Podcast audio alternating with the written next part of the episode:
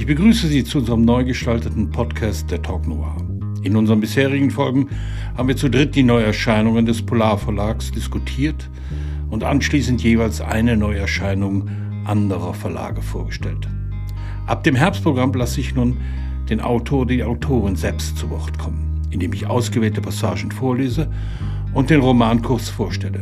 Was bei Ken Brune und seinem Aliens Bändigung in der Übersetzung von Karin Wittun nicht schwerfällt. Zu radikal ist der Ansatz, zu sehr unterscheidet Brune sich vom Mainstream. Seine Helden sind krass, eigensinnig und aufsässig, wie zum Beispiel Falls. Falls war klar, dass der Typ sie anbaggern würde. Bei ihrem Minirock war das klar wie Kloßbrühe. Sie saß da, probierte ihren Drink, wartete. Ja, da kam er. Macht es Ihnen was aus, wenn ich mich zu Ihnen setze? Noch nicht. Er sah sie fragend an. Es macht Ihnen noch nichts aus oder soll ich mich noch nicht setzen? Volz zuckte die Achseln und bemühte sich, in der Bar heimisch zu wirken.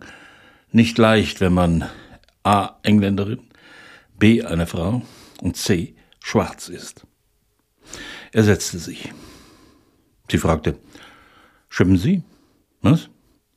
Sie haben die Figur eines Schwimmers. Ja? Tja. Nee, nein, jedenfalls nicht mehr seit dem weißen Hai. Sie gab ein Lachen von sich. In England gibt es keine Haie.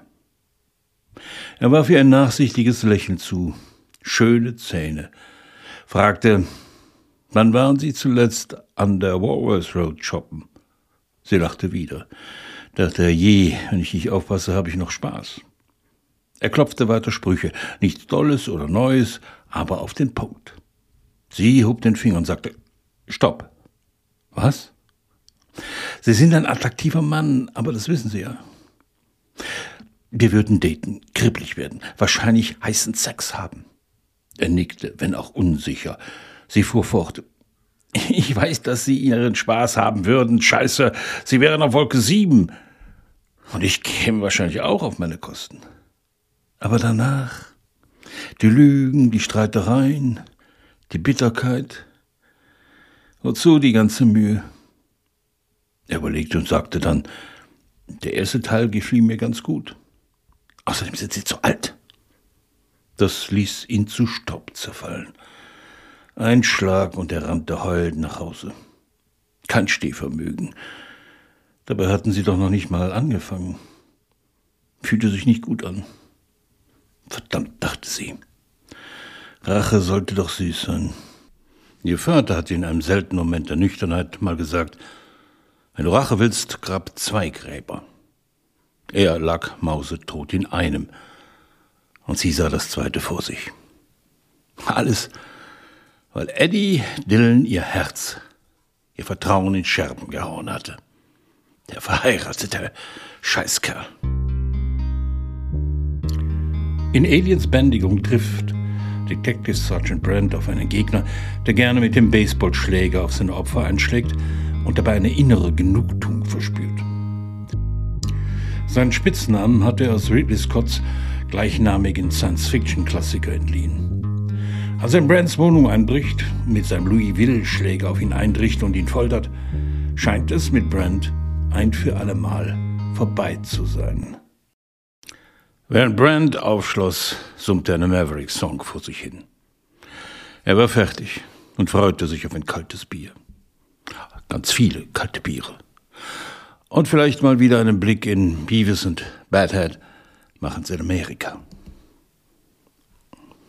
Als er seine Wohnung betrat, schellte seine innere Alarmglocke. Zu spät. Der Baseballschläger traf ihn sauber an der Schädelbasis, Zwei Gedanken brannten ihm unter den Nägeln, als er auf den Teppich rauschte. A. Nicht schon wieder diese Scheiße. B. Der Teppich ist echt runter.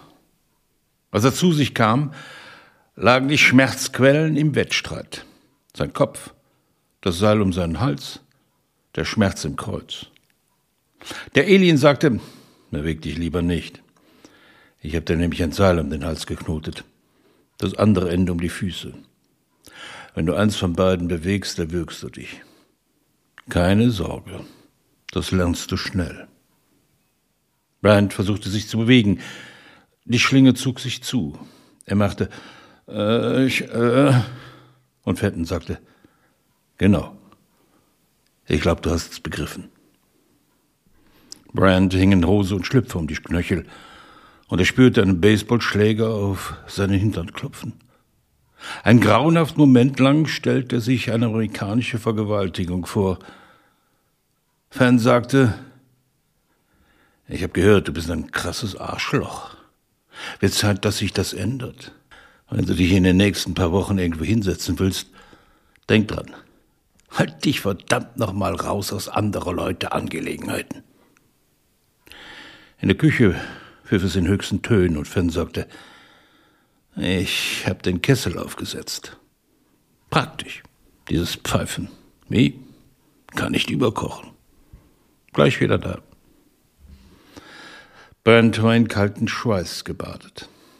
Er rann in Strömen über seinem Oberkörper. In seinem Schädel tobte die Angst. Dann, okidoki, los geht's. Ich gieße, und glühend heißer Schmerz elektrisierte Brands Hirn. Aliens Bändigung ist ein fulminanter Ritt durchs Dschungel. Es kommt nicht mehr darauf an, wer was getan hat. Es geht einzig und allein um Rache. Selbst wenn die Gerechtigkeit aufgeübt werden muss. Ken Brune at his best.